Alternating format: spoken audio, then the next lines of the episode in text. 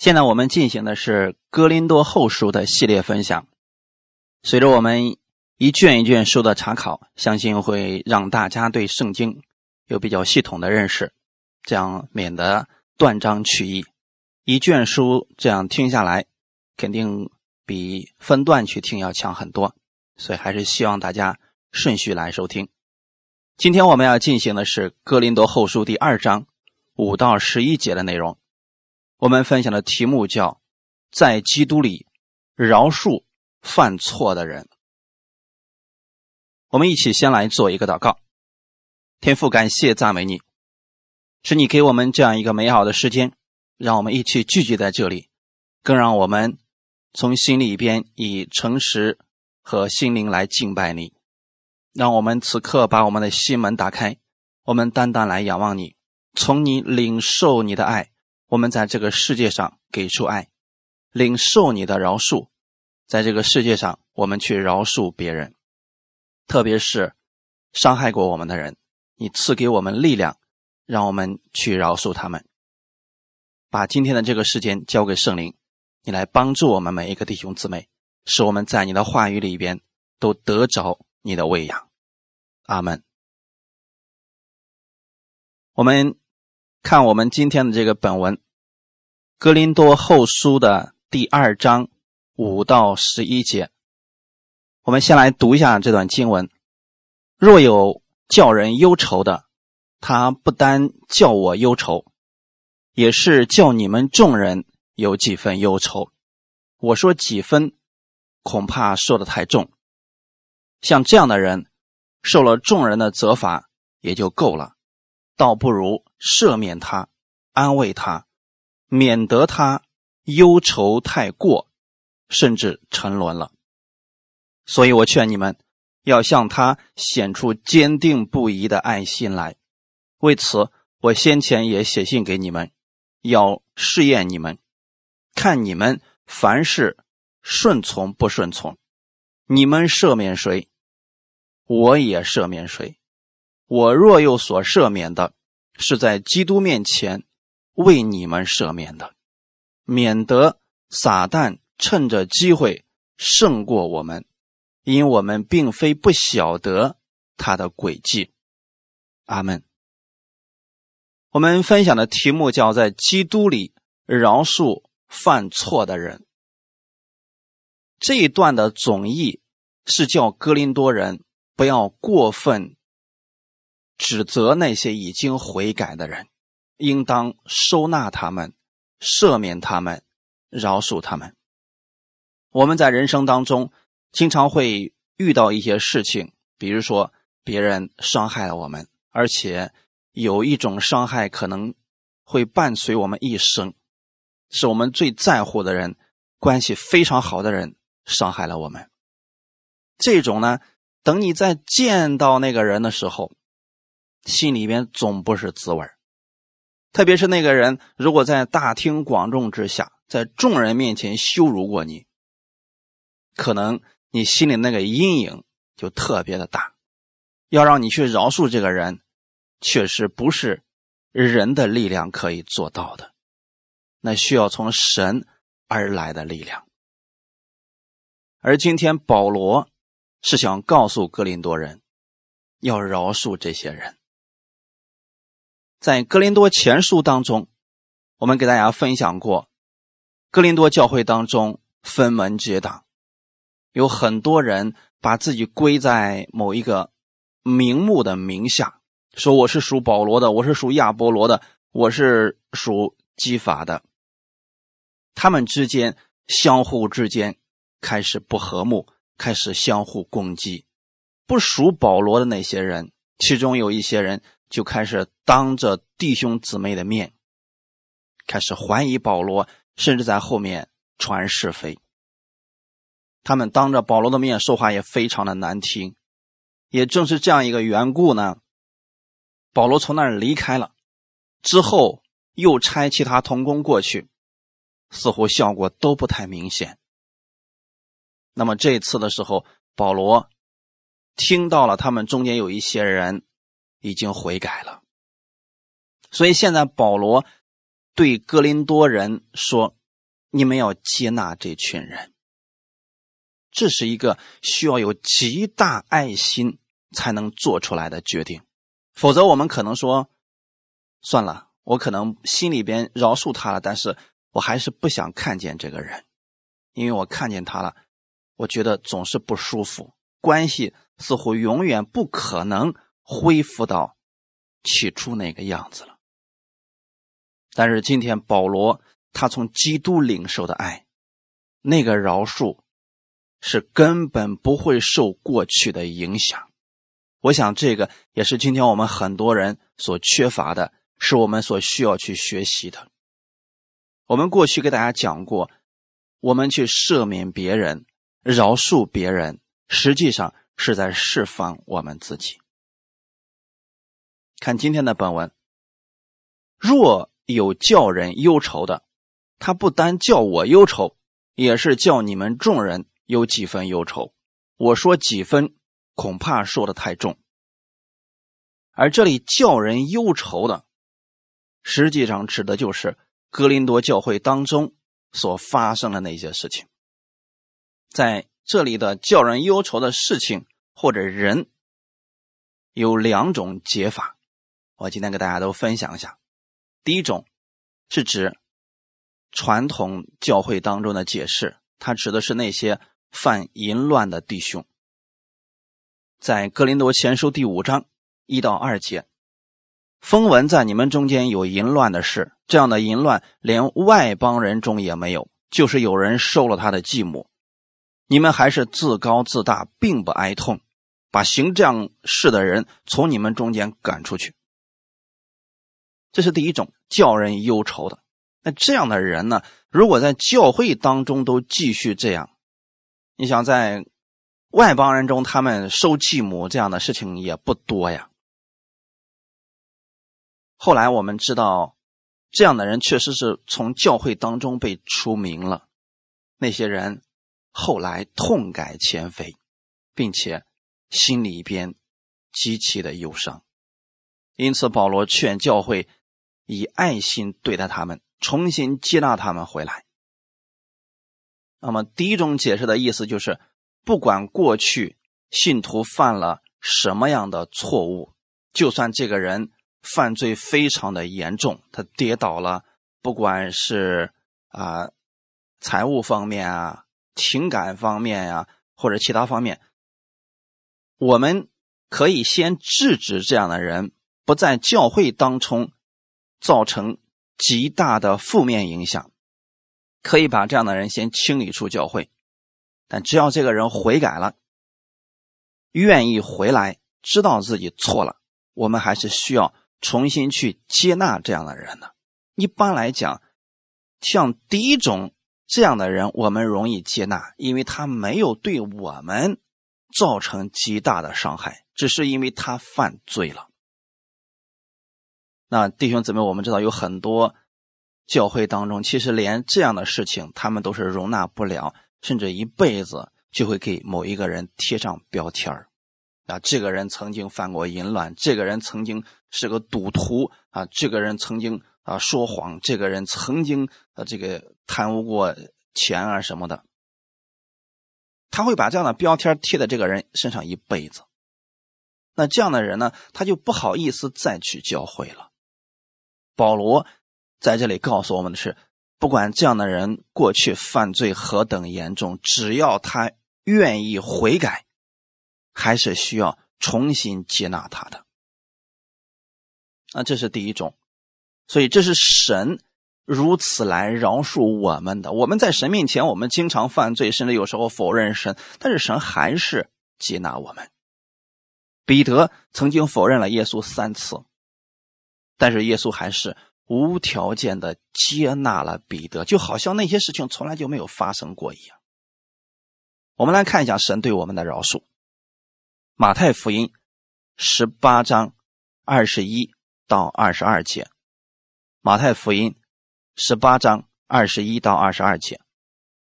那时彼得进前来对耶稣说：“主啊，我弟兄得罪我，我当饶恕他几次呢？到七次可以吗？”耶稣说：“我对你说，不是到七次，乃是到七十个七次。弟兄姊妹，你们有没有发现，彼得的兄弟得罪了彼得，现在彼得心里边委屈了，他向主耶稣来说了：“我的兄弟得罪我，我已经饶恕他好几次了，你说到七次是不是就可以了呀？”那耶稣说：“不是到七次，乃是到七十个七次。那七十个七次是多少次呢？有人说四百九十次，那是不是他只要得罪你四百九十一次，我们就使劲收拾他呢？当然不是。七和七十在圣经当中都代表完全。耶稣的意思是完全的饶恕。其实这个不是彼得可以做得到的，那是耶稣对我们的饶恕。”那我们有没有想过呢？我们在神面前犯罪，绝对超过了四百九十次。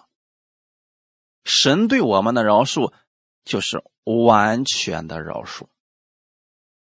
不管我们过去做了多少对不起神的事情，甚至说犯罪啊、骄傲了、自义了，只要我们愿意回转过来，我们的天赋都是接纳我们的。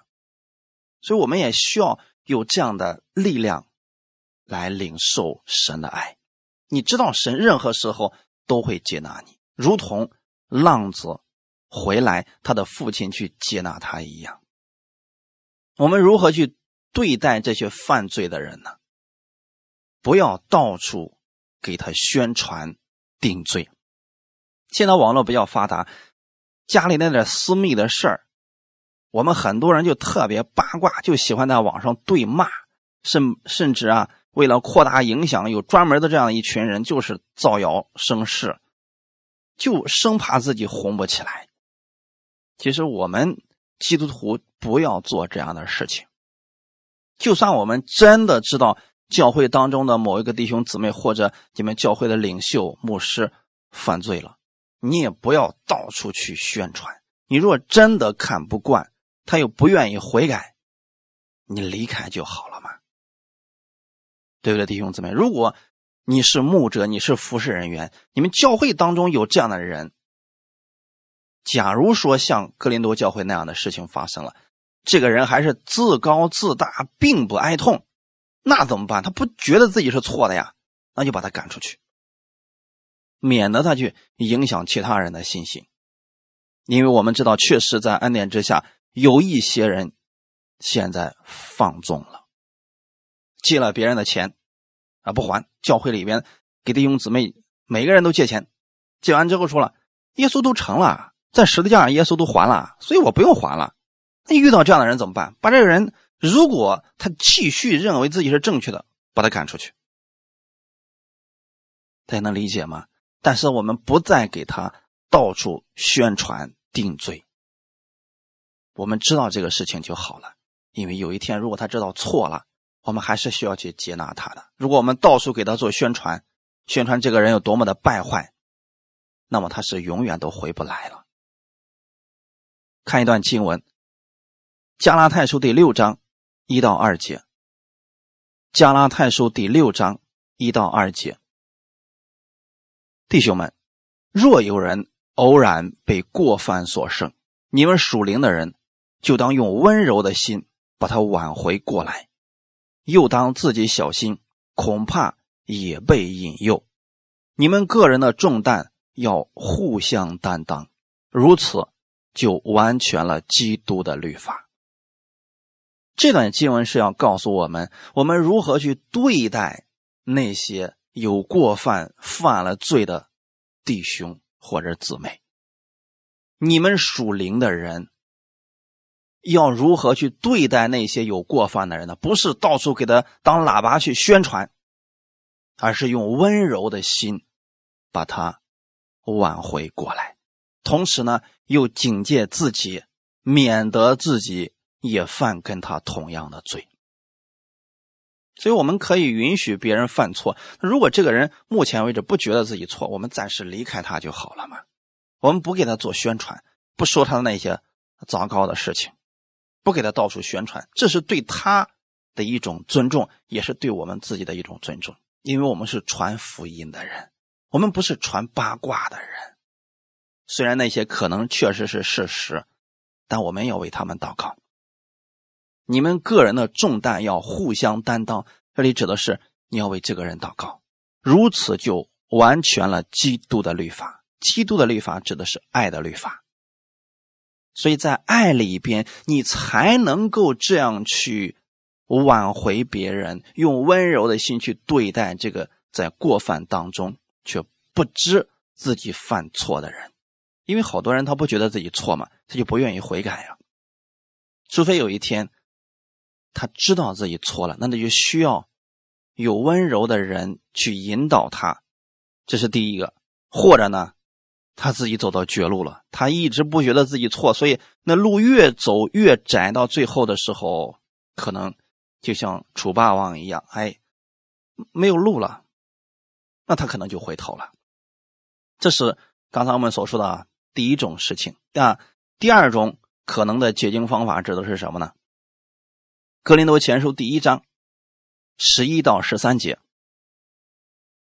格林多前书的第一章十一到十三节，因为葛莱氏家里的人曾对我提起弟兄们来说，你们中间有纷争。我的意思就是说，就是你们个人说，我是属保罗的，我是属亚波罗的，我是属基法的，我是属基督的。基督是分开的吗？保罗为你们定了十字架吗？你们是奉保罗的名受了洗吗？这是第二种，这段经文所说的，保罗需要饶恕的人。这是让哥林多教会那些有信心、有盼望的人忧愁的，也是让保罗极其忧愁的事情。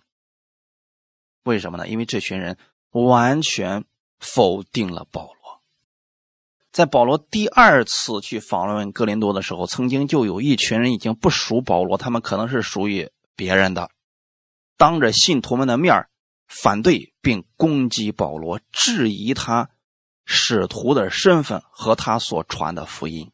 你知道，对一个传道人来讲，最受不了的就是这两点：第一，质疑他的身份。如果一个牧师到你们教会去了，你说我怀疑你不是牧师，你这牧师是假的，你知道对他打击有何等的大吗？第二种。对他所讲的道质疑，你讲的这个，我觉得是假福音。有很多人今天就给另外一些人定罪，你这是掺杂的福音，只有我们的是最纯正的，你们都是掺杂的，你知道吗？这两种对传福音的人来讲都是极其忧伤的。那这种忧伤不仅仅让保罗很难过，同时也会让真正相信福音的人。也非常的忧伤，是不是弟兄姊妹？所以我们能理解大家的心情。我们看到一些讲恩典的牧者被攻击的时候，很多人忍不住、坐不住，终于起来跟他们对骂。其实这不是最好的解决方法，因为这样的话只能把事情越来越糟糕。保罗没有让格林多教会的人说：“好，你们要维护我的尊严，所以你们去跟他骂吧。”没有，保罗是。对他们要接纳，要为他们祷告。弟兄姊妹，后来保罗离开了哥林多教会之后，曾经写了那封流泪的信，就是劝教会要对付那个人，但不是公开的去宣传他有多么的糟糕，而是私下的去劝谏，不听的让他们离开，以此来。试验众人对福音的顺服程度，其实这是教会里边必须要做的事情。我们在新约之下，在恩典之下，不代表我们可以容忍罪恶。那作为一个教会的领袖或者服侍人员，我们看到教会里面有这样的恶行了，就一定要制止。如果不制止，那就是我们的真理出了问题。对恶的事情，任何时候它都是恶的，他不可能说。啊，这个糟糕的事情，在这个年代，他已经啊不算是个糟糕的事情。他是，任何时候都是，因为我们用的真理的标准是圣经，是神的话语。只要他不符合神的话语，甚至说攻击传道人、攻击这个真理的情况之下，我们必须要制止他。格林德教会最后对这些人的处理方式就是把这些人请出了教会。那后来的时候啊，也许这些分门结党的人、散布谣言的这些人知错悔改了，为此他们也感到忧伤，因为他们确实对教会造成了很大的负面影响。那保罗知道这个事儿之后，就提议哥林多教会要赦免这个人。可能这里指的就是那些真的信主的人或者服侍人员，在不明白真理的情况之下，按自己的意思攻击了神的仆人。我们今天做事情一定要冷静的去分析，不要跟着一些人盲目的去做一些事情。因为很多人做事情都不按圣经来分辨一下这个事情可不可以做。有些人说我是哦要去维护真理的，我要起来要站起来为真理去辩护，结果就去骂别人，这个不是，神从来没有让我们这么做过。所以如果你也参与这样的事儿的，还是停止吧。你神没有让我们这么做过，你得知道圣经上神对我们的教导到底是什么。很明显，确实在格林的教会当中有一些人参与了这样的事情。攻击了保罗，但这些人后来悔改了。保罗对他们的态度就是：他们悔改了，我们还是要接纳的。但对那些假信徒、假使徒除外。那传异端的道，他目的来了就是要分裂这个教会，目的来了就是让大家呃不合一，就是让大家产生各式各样的纷争。对于这样的假信徒或者假使徒，混乱神的道为目的的，我们任何时候我们都不会妥协的。那怎么样去分辨这些呢？还是建议大家多读圣经，这是最基本的东西。你要用圣经的真理去分辨你所听到的信息。特别是在这段时间，很多人总是问我说：“啊，某某个牧师讲了一个什么？说现在是什么年代了？说这个啊，神降下怒火了，什么呀？”我说：“别信这些，因为从圣经上角度来讲，这根本就不是，他都已经不符合圣经了。我们干嘛要听这些呢？”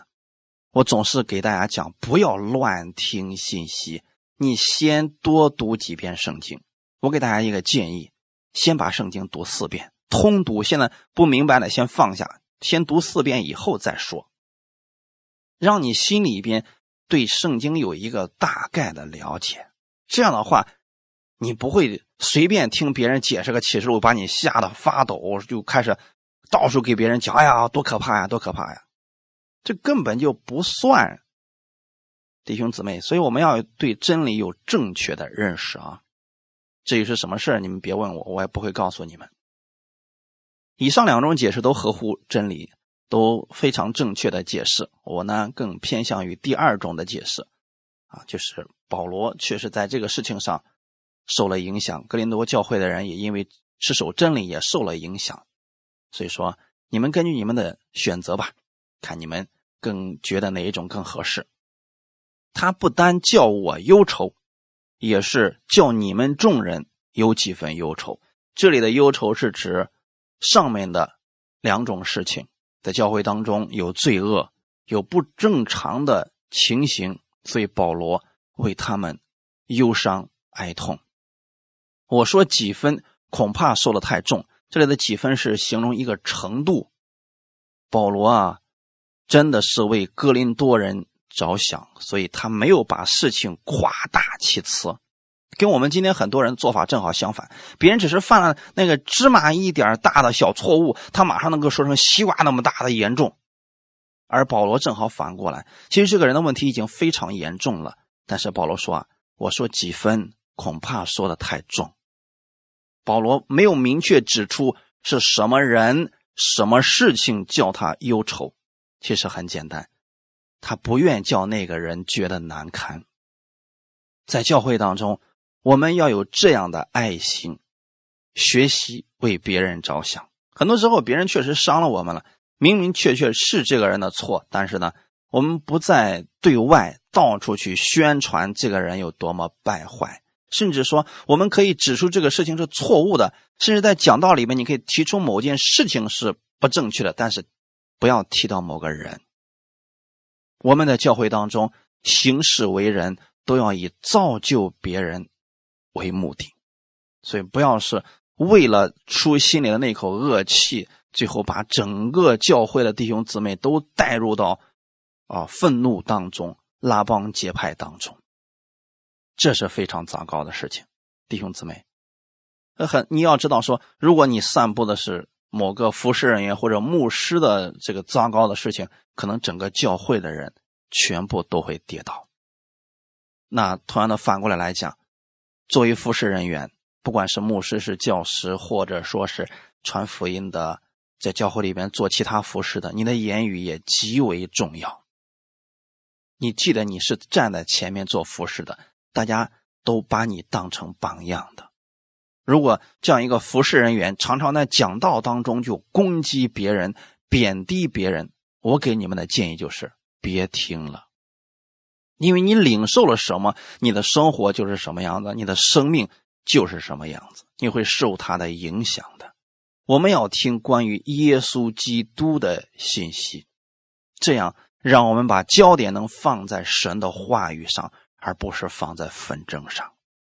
不要去关注这个世界上的纷争，这世界上的纷争每天每时每刻都在发生，但是我们的焦点应该放在神的话语上，放在耶稣的身上，这样你心里才会有平安，才会有喜乐，你才能在凡事上有盼望，有信心。阿门。格林多后书第二章第六节，这样的人。受了众人的责罚也就够了。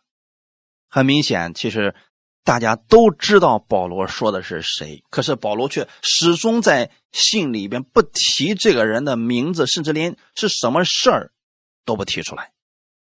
他们受了众人的责罚，指的是什么呢？被赶出教会了。这是一件非常严重的事情，可能当时在哥林多教会已经众所周知了。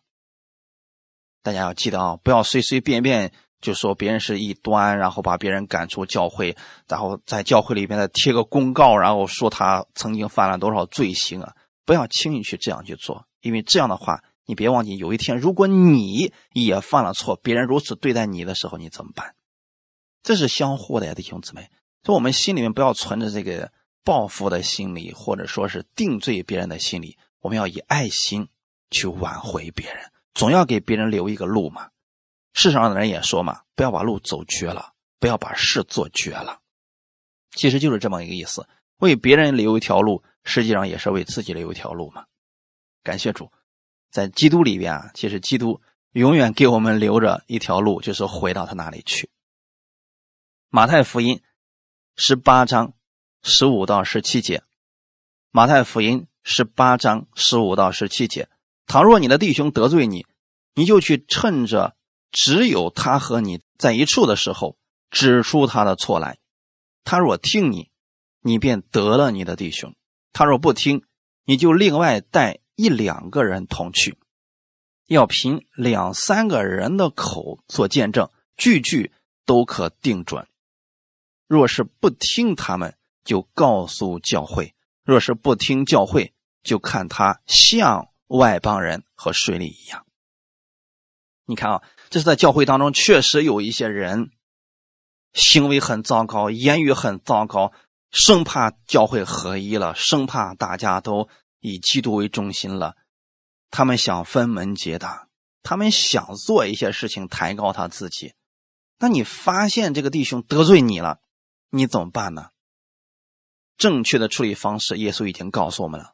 趁着只有他和你在一处的时候，单独在一起的时候，指出他的错来。所以弟兄姊妹，在新约之下，在恩典之下，我们不是今天什么都说啊，好，你好，我好，大家好，不能指责别人，不能说出别人的错，否则就是回到律法之下，这完全就是错误的引用了圣经。这个是耶稣亲自给我们的教导。你发现他走错了。已经很严重了，这个时候呢，私下里一定要纠正他，这就是爱他，这就是给他恩典。明明知道前面就是沟了，你还说：“哎呀，对，再往前走，速度更快一点好。”那你这是爱他吗？这很明显，这就是你心里面真的想算计他呢。如果弟兄走错了路，得罪了你，一定要在你们二人单独在一处的时候指出他的错来。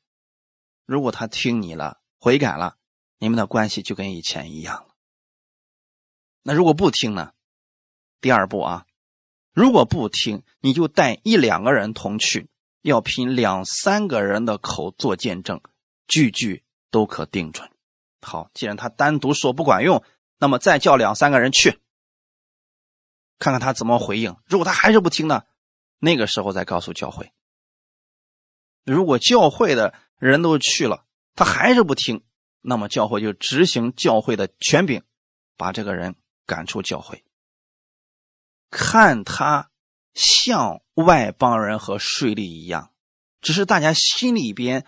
不愿意再跟他有任何的连结，免得受他影响，因为他明明知道是错的，还不肯悔改嘛。那么，为了不给其他人造成损失或者不必要的麻烦，必须把这样的人赶出教会。看他像外邦人，不是说他真的就是外邦人；看他像税吏，不是说他真的像税吏。那这里指的是什么事情呢？我们不提啊。你总知道说能损害别人利益、损害教会、损害别人的形象的，这些都算是了啊。那这样的怎么办呢？比如说在后面恶意造谣、重伤别人、毁谤别人等等，这些全都是啊。看他像这样的人，然后把他清理出去之后呢，就不再提这样的事儿。大家知道他是什么样的人，这就可以了。这就是教会当中实行的权柄，目的是什么呢？挽回这个弟兄，而不是要摧毁他。（括号异端除外啊，对异端可不能这样。对异端，你比方说，啊，我要给他机会悔改，要饶恕他七十个七次，他可能把教会里边给你整个全翻过来，因为他目的根本就不同，你们根本就不是一个道上的呀，是不是？信息都不一样，你你怎么样去给他温柔的心挽回呢？在这里指的是弟兄、弟兄姊妹。千万不要搞错了啊！再往下看《格林多后书》第二章第七节，倒不如赦免他，安慰他，免得他忧愁太过，甚至沉沦了。在这里，保罗所说的一直都是弟兄姊妹，他指的是弟兄或者姊妹犯了错，我们要尽力劝回，因为我们的标准他心里是有的。他心里是接受耶稣的，所以你用爱心去挽回他，他是知道的。如果他压根跟你信的就不是一样的，你挽回他可能觉得你软弱可欺。所以我们要在这个平衡上一定要把握得住啊啊！不要说了，在恩典之下了，我们也一定要给别人恩典。很多人认为恩典就是啊讲他好听的，什么时候说我们都答应他，这个不是，这是放纵，这是纵容。神给我们的恩典。其中包括有神的公义，有包括神的审判，也包括神的慈爱。这两个是在一块儿的，他从来就没有分开过，它是一个整体啊，弟兄姊妹。今天神爱我们，不代表神没有公义了；今天神爱我们，不代表他没有审判的权利了。神对罪恶今天依然有审判的权利，是不是弟兄姊妹？那在教会当中，我们。首先要明白，我们做事情的时候要有一个标准，那就是为了弟兄姊妹不受影响，为了弟兄姊妹都能够在真理里边站立得住。所以这个度你要把握住啊！不要说让别人觉得我们今天接受恩典了，所以我们连个连个道德标准都没有了啊！就是别人都犯错了，我们说哎无所谓了，不要紧了，不是这样的。那反过来也是一样的，不要只持守真理而变得。冷漠无情，什么意思呢？你犯错了就是犯错了啊！我在众人面前要指出你的错误来，我让你颜面扫地啊！我让你无地自容啊！我让你从此以后再也呃抬不起头来做人。你这就说明啊，你确实持守你的真理了，你做的也不算错。可是呢，你会让大家觉得很冷漠。所以，我们作为基督徒在教会当中，我们做事需要有智慧，同时也需要。刚正不阿，保罗是告诉哥林多人要赦免他，不要去纪念他的过失，因为他已经知错了，已经悔改了。所以，我们不是消极的接纳，而是积极的接纳，在基督的爱里边饶恕那些犯错的人。阿门。免得他忧愁太过。这指的是这位犯错的弟兄姊妹，在被众人责罚之后，就是被赶出教会之后，后来可能他自己身上发生了一些事情，他已经有了忧伤痛悔的心，并且可能多次的差人过来说是愿意回到教会里边来。如果在这种情况之下，我们还不愿意接纳他，还揪着过去他的错误不放的话，这个人可能真的就会沉沦了。这里所说的沉沦，不是指灭亡，也不是指下地狱，而是指他会中了魔鬼的诡计，而完全离开神，因为他在神面前没有盼望了嘛。他虽然是心里相信神的，可是他因为自己曾经犯过错，他心里也自责。这种自责可能会让他确实就中了魔鬼的诡计。魔鬼就会在他耳边说：“你看，你虽然真心知错，向他们悔改了，可是他们不会接纳你的。所以啊，别信他们了，那群都是假冒伪善的人。那这个人可能从此以后灰心绝望，离开神。”从此以后不会再依靠神，完全依靠自己而生活。我相信你们周边有这样的人，曾经在教会当中受伤害了，而且那个伤害极其的大，让他从此以后提起基督徒，心里都觉得非常的憎恶。这原因是什么呢？因为他真的沉沦了。所以这里的沉沦不是指他不得救。而是指他心里边意志消沉，从此以后再也不依靠神了。弟兄姊妹，我们不要做这样的人，阿门。特别是今天我们在恩典之下，我们千万不要去做绊倒人的事情，阿门。再往下看，《格林多后书》第二章第八节，所以我劝你们要向他显出坚定不移的爱心来。这坚定不移的爱心啊，弟兄姊妹，就是以实际行动来证实你心里边有耶稣的爱，你跟世人是不一样的。那在哪里体现出来呢？这个人确实过去伤害了我们，对我们造成了极其大的损失和影响。可现在呢，他知错了，他向我们悔改了，向我们认错了。我们依然要从心里边饶恕这个人，接纳这个人。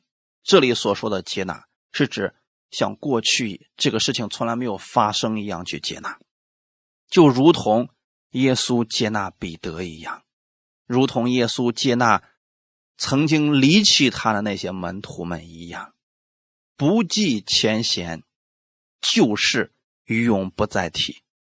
我们对于悔改的犯错者，应该持有这样的态度。可能很多人说了，你说的容易呀。啊，他曾经伤我多重啊！我心里边不怨恨他，这已经是不容易的事情了。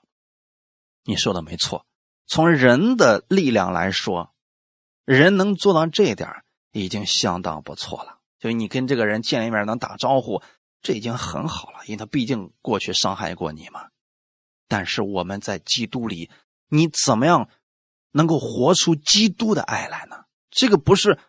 靠我们自己，靠我们自己只能做到哦。我我见他，我不再生气。可是你如果是靠基督的爱，你不断的领受耶稣的爱，你知道耶稣怎么样饶恕你，怎么样爱你，怎么样接纳你，你这种爱越来越多的时候，你才能向他显出坚定不移的爱心来。不要去比较啊，这个人每个人的信心和生命不一样，你做不到，千万不要逼自己。我今天给大家。一定要强调一下，我今天给你们这么讲，要根据你们的情况，根据你们的信心来做，不要强逼自己去做，那样只会把事情搞得更糟，或者让你受更大的伤害。你现在领受了基督多少的爱，多少的饶恕，就活出来多少就可以了。哈利路亚，很多事情我们确实不能，但神能。你要不断领受神的爱，你才能够把基督的爱从你身上流露出来。保罗做到了这一点，所以保罗在哥林多后书当中的口气比哥林多前书要温和很多呀。你可以看出保罗的这个爱心，就好就好像一个慈爱的父亲一样，他揍了自己的孩子，但是。揍完之后啊，心里面又觉得，哎，刚才是不是打的太重了？但是他心里又马上又觉得说，那又不能不打。这就是保罗的矛盾心理啊，他心里面知道不打不行，你不长记性，你还会继续这么做。可是打了之后又，哎，觉得，哎呀，干嘛要这么打呢？自己又觉得心痛。这就是保罗为父的心情，他生怕格林多教会的其他人。受他们的影响，但同时又对罪恶又不能妥协，所以他一再的去劝这些人：“你们不要这样去做。”但这个人、这些人呢，一开始根本就听不进去，反而攻击保罗。最后保罗说：“好，把他们清理出去。”但是现在呢，这些人确实在格林多教会的人的心里边已经，大家觉得这群人真的不值得教了。可是突然。他们中间有一些人悔改了，保罗这个时候开始劝格林多教会的人：你们要显出坚定不移的爱心来，接纳他的，接纳这些人。就是虽然他们虽然犯过错，犯过罪，但神仍是爱他的，神并没有放弃他。阿门。这就是保罗的爱心。对我们说保罗伟大，我们说保罗是我们的榜样，这不是说出来的，真的是保罗行出来了真理啊！阿门。保罗既有爱心，又从来没有降低过真理的标准。格林多后书第二章第九节，为此我先前也写信给你们，要试验你们，看你们凡事顺从不顺从。试验的目的。是要显出真的来，显出我们的信心。有真必有假，教会当中有很多人特别把事情愿意属灵化，什么都属灵化。那这样的话就难分真假了啊。但是这一个人的生命到底怎么样？遇到事情的时候，解决问题的时候就能看出来了。平时你好我好大家好，根本看不出来生命的大小。但是遇到这样的事情的时候，遇到别人。逼迫你、攻击你的时候，你的表现，那就是你真实生命的状态。在格林多教会遇到这样的事情的时候，他们接受了这个啊试验，显出了在基督里边的这个真情。所以我还是那句话啊，不要轻易的相信一些人说他有多属灵，那个不是说出来的，是在。这个人不可饶恕的时候，你能不能饶恕他？这个人能不能还接纳他？这个才是他真正生命的大小。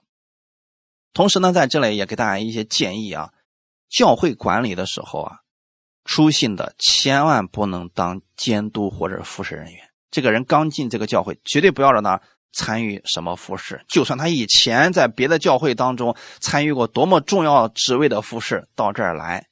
千万不要让他直接就开始，这样会容易造成他的骄傲的。提摩太前书第三章六到十节，提摩太前书三章六到十节，出入教的不可做监督，恐怕他自高自大，就落在魔鬼所受的刑罚里；监督也必须在教外有好名声，恐怕被人毁谤，落在魔鬼的网络里。做执事的也是如此。必须端庄，不一口两舌，不好喝酒，不贪不义之财，要存清洁的良心，固守真道的奥秘。这等人也要先受试验，若没有可责之处，然后叫他们做知识。对服侍人员，其实是有严格的标准的，你不能随便一个人进教会，你都要去做监督，都要做服侍。如果你答应他，这样的人会自高自大，最后落在魔鬼的刑罚和网络里边啊！那你有没有发现，保罗给我们的强调是什么呢？服侍人员在教外，就是在世界上也必须有好名声。如果这个人名声非常的糟糕，不适合在教会里边做服侍，不是我们看不起他，是他容易被世上的人试探，最后落在魔鬼的网络里。别人就会说了：“你这样的人在教会里面还当牧师呢？”啊，当然了，我们在基督里边我们可以接受，可是，在外人看来，这样的评论过多了，他很容易自责，掉在魔鬼的网络里边。所以说，服侍人员必须端庄。保罗在这儿强调的是不一口两舌。为什么保罗总是要提到这个事情呢？很简单，这是教会当中纷争的起头。一口两舌，在你面前说这个，在他面前又说另外，完全一样的事他结果出来两个不同的结论。弟兄姊妹，这样的人不能让他当服侍人员。还有是什么呢？不好喝酒，因为喝了酒之后啊，什么话都说啊，管他是谁呢，不能保密了。不贪不义之财，贪财的一定要小心啊啊，远离这样的人。还是这句话语，要存清洁的良心，固守真道的奥秘。即便是你有了清洁的良心呢，也要先受试验。这是什么意思呢？先给你一些事情让你去做一下，从小事开始，看你能不能把它做好。如果说小事你都不愿意做，我是过去是个大牧师，你让我来教会当中清扫卫生，怎么可能？我不做。OK，那就说明他真的不适合再往上做更重要的事情了。弟兄姊妹，这就叫做试验。那在格林多教会当中出现这个问题的时候，保罗说把这样的人赶出去。格林多教会的人确实这么做了，这就是保罗去试验一下，到底他们到底顺服不顺服真理，是否能够在。有人与真理冲突的时候，保全大家的益处。阿门。所以服侍人员是要先经过试验才可以的啊。阿门。而试验的目的是要显明试验者的属灵品德、爱心、信心等等，就要看他的心是不是真的真的向着基督。如果他是为着基督而做的，其实做什么已经不重要了。有的人就喜欢爬到那个讲台上，呃，去做引人注目的事情，那说明他内心确实不够纯正啊。啊，弟兄姊妹，为什么到目前为止有很多教会不敢按真理来处理这些已经明知故犯，像格林诺教会这样自高自大还不知错的信徒呢？因为很多人怕，怕这么一弄的话，很多人。呃，都不来教会了，怕弟兄姊妹跌倒了。你记得，弟兄姊妹，那些信徒不是我们，那是神的。我们要做的是当好神的管家，持守真理。阿门。只要有智慧的去做，我们第一，我们不包庇罪恶，不纵容人去犯罪，同时我们还要持守真理。比如说，现在格林多教会的情形，如果你不加以制止，这个教会就彻底乱套了，都已经相互攻击啊，彼此谁都不服气谁，然后拉帮结派了，那这教会之后肯定是一盘散沙、四分五裂，就可能彼此为仇了。如果这个时候还不出手去制止，这教会就没办法合一了。那你到底你所信的真理在哪个地方能体现出来呢？这弟兄姊妹，我们在任何时候要持守真理，目的是什么呢？把爱传出去。哈利路亚，格林多后书第二章第十节、十一节：你们赦免谁，我也赦免谁。我若有所赦免的，是在基督面前为你们赦免的，免得撒旦趁着机会胜过我们，因为我们并非不晓得他的诡计。这句话，你的意思是什么？保罗真的照顾到了格林多教会那些服侍人员的信心。他的意思是说，如果你们能够赦免这个人，那么我也赦免这个人。那我。若有所赦免的，是在基督面前为你们赦免的。保罗确实是最大的伤害者，而保罗就没有为自己的利益去考虑。他是说，我不愿意越过你们教会的管理。他尊重地方教会，尊重格林多这个独立的教会，没有说这教会我建立的，所以我说了算啊，我赦免他，你们也必须赦免。没有，他是尊重这个教会的管理，向他们提议赦免。就是如果你们教会愿意接受我这个意见，你们若愿意赦免他，我呢自然乐意跟你们一同去赦免他。但是我是在基督面前赦免这些人的。哈利路亚。所以保罗做的这些都是为了教会的益处，为了让弟兄姊妹更加和睦的相处。目的是什么呢？免得撒旦趁着机会胜过你们。他们免得哥林多人真的有一种人落实把柄，说：“你看保罗，他都他想怎么做就怎么做啊！”啊，之前让把这些人赶出去的是保罗，让这些人回来的还是保罗，很多人就落下这个把柄了。但是这个时候，保罗说：“你们若愿意，我也如此愿意；你们若愿意饶恕这个人，我也愿意饶恕这个人。”这是保罗的提议，真的是一位非常伟大的牧者，是我们的榜样。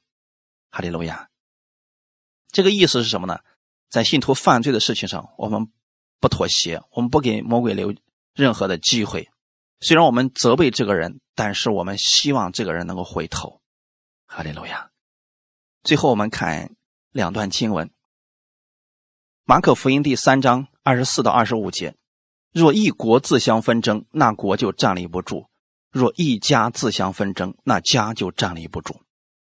这段经文的意思是：神的国里边不应该自相纷争。虽然有各地方的教会，但我们在基督里边都是肢体，都是一家人。如果相互纷争，神的国就站立不住，世人在我们身上看不到基督的荣光了。一个家里边，如果自相纷争，这个家就不存在了。阿门。约翰福音十章十节说：“盗贼来，无非要偷窃、杀害、毁坏。我来了，是要叫羊得生命，并且得的更丰盛。”这是耶稣的目的。所以，我们千万不要去做盗贼，也就是魔鬼的事情。他干什么呢？偷窃、杀害、毁坏。他不希望教会合一，不希望弟兄姊妹和睦，不希望人与人之间关系是和平的。他来了就是想把这些教会的人，把这个世界搞得乌烟瘴气的。可是耶稣来了，耶稣来干什么呢？让每一个人得生命，并且他希望我们的生命是丰盛的。我们今天作为福音的使者，我们在任何时候要记得，我们给别人带去的永远是生命。而不是灭亡，我们给别人带去的永远是和平，而不是纷争。阿门。我们给别人带去的是基督的饶恕，而不是彼此相恨。愿神祝福大家，愿今天的话语能给你带来一些帮助，让我们每一个人，我们在神的面前，我们可以祷告：主啊，你让我能够饶恕曾经伤害我的人，因为我饶恕他了，我心里边完全得自由，得释放。即便我再见到这个人，我是会怜悯他。我希望把真理传给他，而不管他过去怎么样对待我，我心里面已经过去了。因为基督你的爱充满了我，感谢赞美你。我们一起来在神面前祷告，天父，感谢赞美你，谢谢你借着这样的事情，让我们回到基督里边。我们看你对我们的饶恕，你在凡事上都饶恕了我们。不管我们怎么样，过去错看你、误解你，可你还是饶恕了我们。你还是为了我们的罪死在了十字架上，为我们从死里复活了。今天你把这样的心赐给我们每一个弟兄姊妹，让我们在基督里边靠着你的爱，饶恕曾经伤害我们的人。你给我们力量，让我们把基督的爱传出去，让我们给别人的永远是和平。是和睦，我们对罪恶我们不妥协，我们不纵容，但我们在基督里边，我们持守真理。你把这样的智慧赐给我们每一个弟兄姊妹，让我们的生活当中充满你的智慧，充满你的力量。哈利路亚！我们柔弱，但我们不软弱，一切荣耀都归给你。奉主耶稣的名祷告，阿门。